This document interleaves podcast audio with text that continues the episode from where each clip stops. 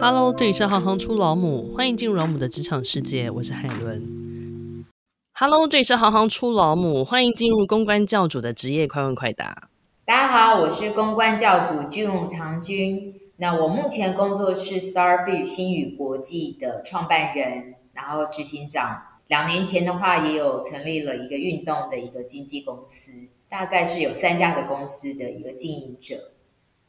可不可以跟我们简单介绍一下公关公司的工作内容大概是什么样的？我们大部分的客户都是品牌端，或者是这几年有很多上市贵公司，大部分是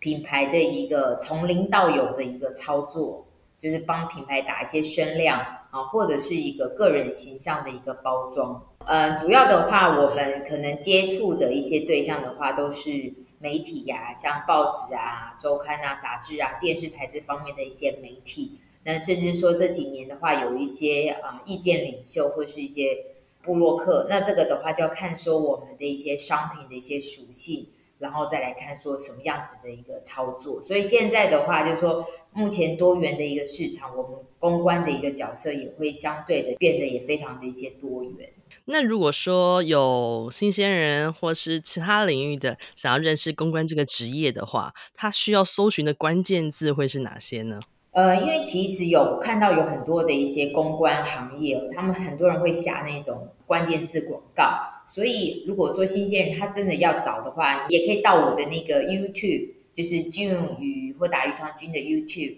里面的话，我其实有十个快问快答的这个 YouTube 的影片，所以在里头的话，都是很多想要踏足就是公关领域的人，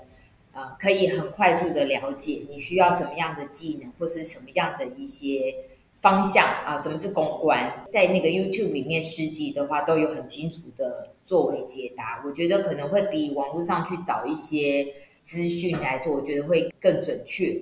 太好了，你已经帮大家准备好了。是的，因为我常常会有时候会在大学就是讲课，那其实大学生问的问题，或者一些社会的职场的工作者，不管是从事这个行业，或者想进入这个领域。啊，或者是一些不同领域的一些人事部门，都会很想了解公关这一块。就借由如此，我就做了一个 YouTube 的影集，直接回答给就是呃年轻人，很快速的，而且很正确的去了解公关公司的一个领域这样子。然后也希望大家能找到就是呃合适然后喜欢的公司。如果年轻人想要进入公关这个领域的话，有没有一些比较？呃，适合的人格特质可以跟我们分享。我觉得很多人对公关这个领域一定会觉得说啊，我很会讲话，我很喜欢善与人交际。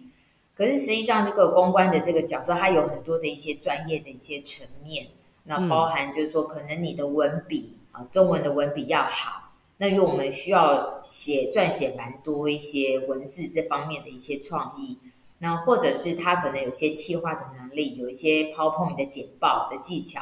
那呃，其他的话都是在职场上，你的经验才能去写出一个可以执行或者是好的一个企划案。那在这方面的一个人格特质，我觉得就是他喜欢多变，然后喜欢挑战，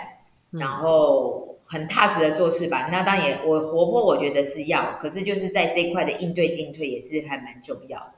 那您刚刚所说，他可能应该说，在公关这个领域里头，他需要具备的个人特质是蛮多元的。但有没有一些特殊的背景，或是说科系是呃特别能够获得一些面试或是实习机会的？广告学系啊，或者是大传系，或中文系，然后新闻系，然后这些背景的话，嗯、其实在大学四年学校都有蛮完整的一些基础的一些课程。所以，呃，这方面背景的一些学生啊，他可以很快的了解，就至少一个基本的架构都有。所以在进入职场的时候啊，尤其从事广告公关领域的，他们会比较容易进入状况。对，也比较，我觉得说在大学的时候，就是多一些些的实习机会是好的，因为你可以更了解说产业的一个发展跟动向，不会说你一踏进这个产业，就是啊完全不知道状况。对，那也会很容易的阵亡。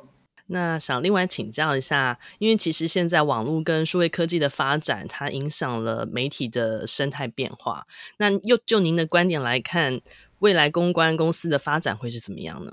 我觉得公关公司的发展，我觉得就是你基基础的这些工作，呃，还有专长，这个是必须要去具备的。那当然，我觉得要更多元的一些视角去了解，就是网络跟数位科技的这一块。因为其实网络跟数位科技这一块的话，你需要更多的一些创意的或者一些内容的一些结构啊，我觉得这个是很重要的。那媒体的生态。也是一直在做改变，不管是说，哦，他可能要拉广告主，或者说他要很更多元的去服务，广告主这一块，甚至他可能要去拍摄了影音，不是只是只有文字或是平面，他可能就要按照客户的需求去做一些很多元多变。那公关公司的话，其实也是如此。我觉得有一个是以现在的一个社会架构，哦、甚至是、网络的一个虚拟架构，那个可能已经是现在小学生的未来。的这个人类的一个改变，那个应该也会很快很快的一些成熟。那我觉得很多可以去参考，就是美国呃市场，因为美国在这个网络跟数位科技其实比台湾快大概五年左右的一个时间，而且他们那边的人才就是更齐全哦、呃，就是说也很容易找到像这样子的一些人才。那我觉得台湾在可能我觉得在学校的这一块的一些教育，可能需要在更早能与。社会接轨，所以像我们自己现在在找一些人才的时候，其实市面上 或是市场上很难找到像这样子，像美国像这样子的多元呃人才。我反而我在国外，我的一些 partner，我的一些外国的一些客户，或是我的工作伙伴，他们随时要找很多像这方面又会拍摄又会剪接，然后而且又很有水准的，其实真的在国外非常非常的多。那反而在台湾的话，要找这样子的素质水平的。呃，人不是那么好找。我觉得这可以给年轻后辈一个非常好的建议。对，因为我像我现在看我的侄女哦，她小学生，她自己已经会剪接短片、拍摄短片，她自己就是制作人，写写台词、写脚本，自己写稿、自己拍、自己剪。对，她才小学四年级，那你就会觉得说，小学四年级就有这样子的一个功力，那以后就是长大，就是说可能在那种未来的这个另外的科技领域，她可能就是。很棒的一个人才，而且已经想好那个公司架构。小学四年级就会想公司架构，我就觉得说哇塞，就是以后啊就靠他了这样子啊。